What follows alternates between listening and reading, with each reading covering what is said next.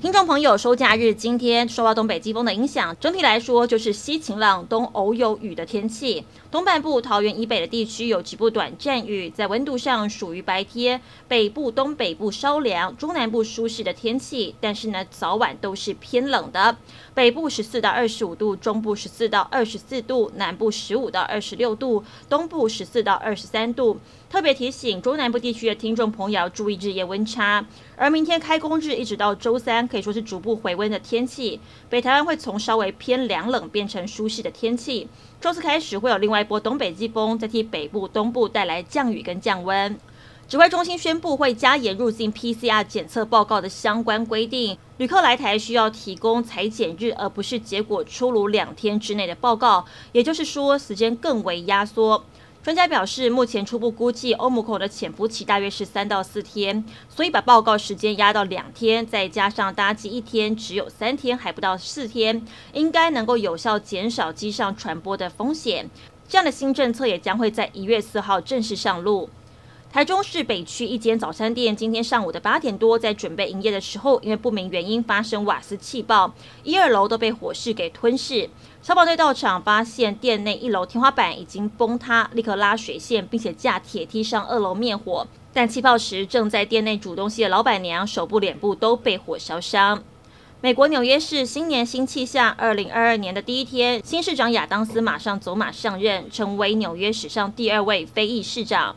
但因为疫情的关系，新市长的就职典礼无法在室内举办，便直接改在时报广场。跨完年之后宣誓就职。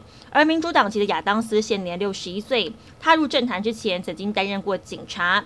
由于他的父亲是一名清洁工，亚当斯的蓝领阶级背景也相当受到注目。不过最近纽约市的疫情严峻，单日新增超过了四万人确诊，住院人数持续增加，也让亚当斯一上任就面临艰困的考验。比利时位在南极洲的科学考察站伊丽莎白公主站，自去年十二月中以来，陆续发生有人员确诊新冠病毒的官方消息。考察站的二十五名工作人员当中，至少已经有十六个人染疫，所幸确诊者的症状都算轻微。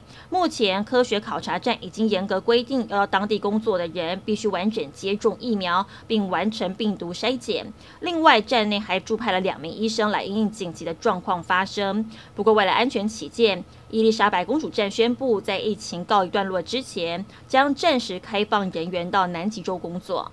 英国多所的知名大学在过去几年之内收受中国华为的大笔资助，引发外界担忧。英国学界恐怕已经被中国渗透。过去就有报道指出，全英国有二十所大学接受中国的资助，总金额超过四千万英镑。而英国媒体《观察者周刊》近期取得的数据显示，剑桥大学在过去五年之内总共获取华为资助大约新台币十亿元。至于牛津大学，虽然在二零一八年宣布不再收取来自华为的资金，但还是有资料显示，牛津大学曾经收受来自中国教育部相当于七千五百万到一点五亿台币的捐款。以上是这些新闻内容，非常感谢您的收听，我们再会。